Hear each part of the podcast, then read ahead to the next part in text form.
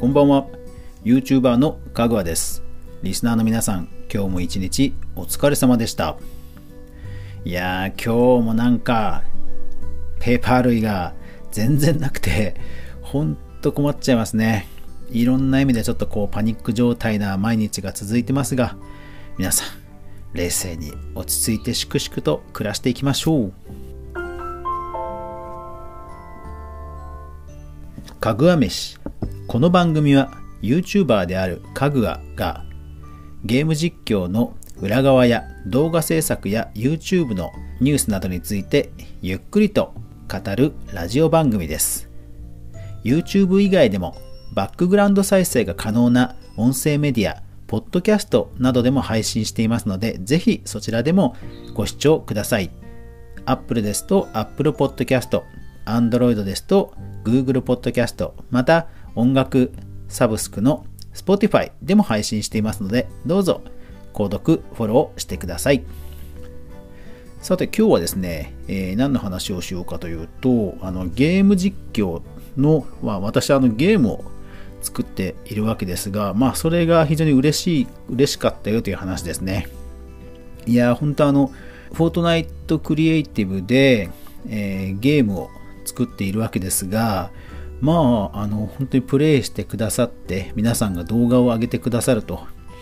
いうことはですね、本当に、本当に、本当に、本当に、えー、嬉しいことでですね、えー、動画を見ながら、えー、手を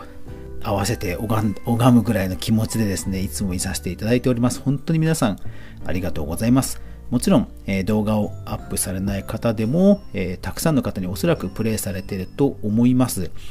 えー、実はですね、毎週、エピックゲームスからプレイ回数が1000回を超えたマップについては、えー、制作者にメールが届くようになっています。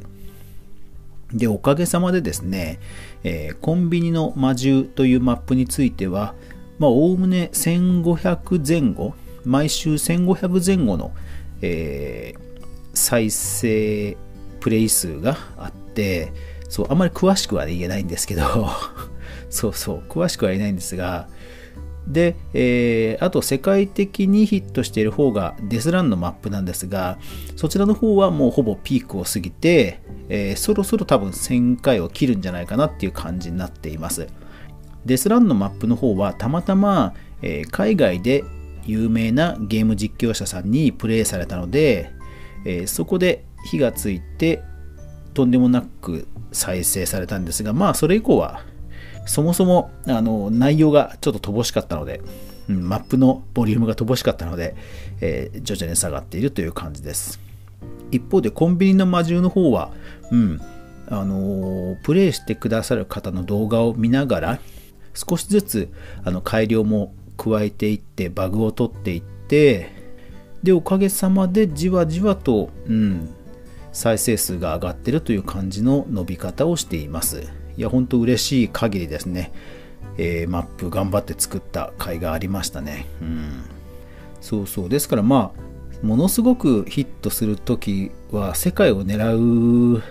ようなマップがいいのかもしれませんが、やっぱりなんかね、あの、日本の皆さんに愛されるマップを作った方が多分息が長いなっていうのはちょっと思いましたね。うん。そうなんですよね。結構インターネットというと、世界を狙えるようなイメージがあるかもしれませんが、意外とね、世界の壁って厳しいですね。高いですね。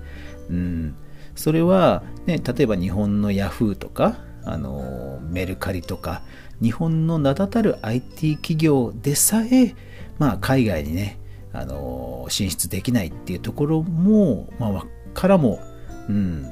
わかる気がしますね。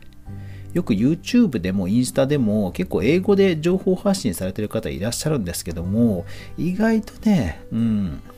ものすごくヒットしてる方ってやっぱり数少ないと思うんですよね。うん。まあまあ、コンビニの魔獣も一応英語版は出しているんですが、そっちの方はやっぱり案の定あんまりプレイされてないですね。で、まあ、フロスティは、えー、英語と日本語ハイブリッドで出しましたが、まあ、うん、そもそもフロスティのマップはちょっと若干バグもあったりするので、日本でも残念ながらあんまりヒットしていないという感じですね。でも本当ね、プレイしてくださった方は、動画を4つもね、分けて撮ってくださって、うん。まあ逆にそれだけプレイ時間長く撮っていただいて申し訳なかったなというのはあるんですが、まあまあ、うん。あの、ストーリーをご堪能いただけたようでよかったとほっとしています。で、ゲーム実況の方に、えー、まあ、マップをプレイしていただきますと、まあ、認知が広がるので、より多くの人に、まあ、マップをプレイしてもらえる可能性が高まります。でそうしますと、まあ、クリエイターサポートといって、えー、皆さんがフォートナイトで課金をした際に少し、えー、何パーセントかクリエイターに、えー、報酬が入るという制度にも可能性が広がるので、まあ、我々クリエイターとしてはぜひぜひお願いしたいというのはそういうところになります。まあ本当にあの応援の一環ということではあのマップをプレイしてくださると、まあ、そういう意味でも嬉しいということになります。うん、だからまあおすすめのマップとかに選ばれた方とかはすごい、えー、すごいことになっているという話もたまに聞きますが私は残念ながら、えー、採用されていませんそうでもこの間英語で初めてなんかエピックからメール来たんですけどおついに採用されたかと思ったんですが、うん、採用されませんでしたっていう丁寧なお断りのメールが来てました。うん、残念。次は頑張るぞって感じですね。うん。まあまあ、それでもですね、結構皆さんにプレイしていただけて幸せだなと思うわけです。ゲーム作りなんですが、えー、まあ皆さんのプレイ動画を見させていただいて、まあ、やっぱりいろいろ思うところ気づいたところなどがあります、えー、コンビニの魔獣それから茶色の白クマのフロスティ、まあ、両方に言えることなんですが、えー、気づいたことがいくつかあります。えーと、まず一つはですねやっぱりそのゲーム作る側本当ね難しいバランスが難しいなっていうことですね。どういうことかというとゲーム開発者は要は正解を知ってるわけじゃないですか。こういうルートで行けば脱出できるとか。でもプレイヤーの方はそれを当然知らない。で、えー、すぐに察しがつく方もいらっしゃればそうじゃない方もいらっしゃる。どこに落としどころを見つけるかってねほんと難しいですね。うん。であとアスレチックなんかのアクションゲームでさえやっぱりそのジャンプの距離がここまでは理論的には飛べるからこここのぐらいブロックを距離を空けても大丈夫だとかっていう正解がやっぱりあるんですよね。だからやっぱりあのゲーム開発者の人に言わせるとアクションゲームでさえやっぱりパズルゲームだっていう言い方をする人もやっぱりいるのは作ってみて初めて分かりましたでまあアクションゲームは私自身がそもそもうまくはないので、えー、比較的簡単と思われる距離感でも 失敗することもあるので、えー、そこは問題ないもう私に合わせて初心者向けにすごく優しく、えー、作るようにはしています。まあ、とはいえこうゲームをどう進めるかっていうストーリーの部分に関しては やっぱりですねあの正解を知っているがゆえにうんなんかどこまで分かりやすく書いていいのかっていうのを本当悩みますね。うん。今でも、えっ、ー、と、茶色の白熊のフロスティでもかなり優しく書いたつもりではあったんですが、まあそれでもやっぱり、ああ、ここの場面でこういう風な解釈をされるんだなとか、ああ、そこじゃなくてそこじゃなくてこっちなんですよみたいないう場面はやっぱりね結構あるんですよね。うん。いや、難しい。うん。で、やっぱりこれも知り合いのゲーム開発者の人に聞くと、もうやっぱりくどいぐらい分かりやすく指示を書いて説明することで初めてそっちに行ってもらえるっていう言い方をしていました。まあそうするとね、かなりこう失礼な言い方に聞こえちゃうかもしれませんが、でも本当に丸々初見だったりすると、やっぱりそうなるのかなっていう気もします。本当にね、僕らが作るマップというのは基本初見ですから、ね、フォートナイト、えー、シーズン1をやった人がシーズン2をやれば、ある程度の容量がわかるのとは違うんですよね。もう全く、えー、初めてなので、本当に一本道に作って一本道でさえもさらに説明を加えながら、えー、やっていただくと。でさらに説明も基本的に読まれないんですよね。そう結構説明も、あのー、自分としては丁寧に書いたつもりでも結構でスルーされることも分かりました。うん。まあこれはねあの多分女性男性でもかなり違う気はします。とはいえまあ、うん、意外と読まれないなっていうのは、うん、フォートナイトのマップを作ってみて初めて分かりましたね、うん、なのでコンビニの魔獣のヘルプシステム、えー、トマトくんを壊すとヒントが現れるっていうあのシステムは実は一番最初には実装していませんでした。うん。もうこれはね、あのうん、つけなきゃまずいっと思ったぐらい最初ね、あの自分が想定していたプレイとかけ離れていたので、もうすぐにあれは実装しました。うん。ただ、ヒントくんを作っても、やっぱりヒントくんをやっぱり見ない方もたくさんいらっしゃるので、うん。いやー、本当に難しいですね。私自身は、えっ、と、ゲームを作るときに、ストーリーにこだわりたいというのがあります。ですからまあ単純にアスレチックやデスランを作っている分には多分そういうね、え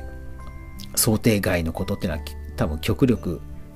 ないと思うんですけどもやっぱりストーリーを重視した自由度の高いものを作れば作るほど多分そういう想定外が生まれちゃうんでしょうね。うん。そう。だからね、多くのアスレチックとかデスランの場合、一本道じゃないですか。で、私が作るゲームは大抵まあ、あのマルチなんですね。特にフロスティの場合は本当マルチなので、あれは本当苦労しましたね。うん。コンビニの魔獣でさえ、いろん、えっ、ー、と、私が想定したルート以外のところルートをね、探される方も結構いらっしゃって、いやー、これはね、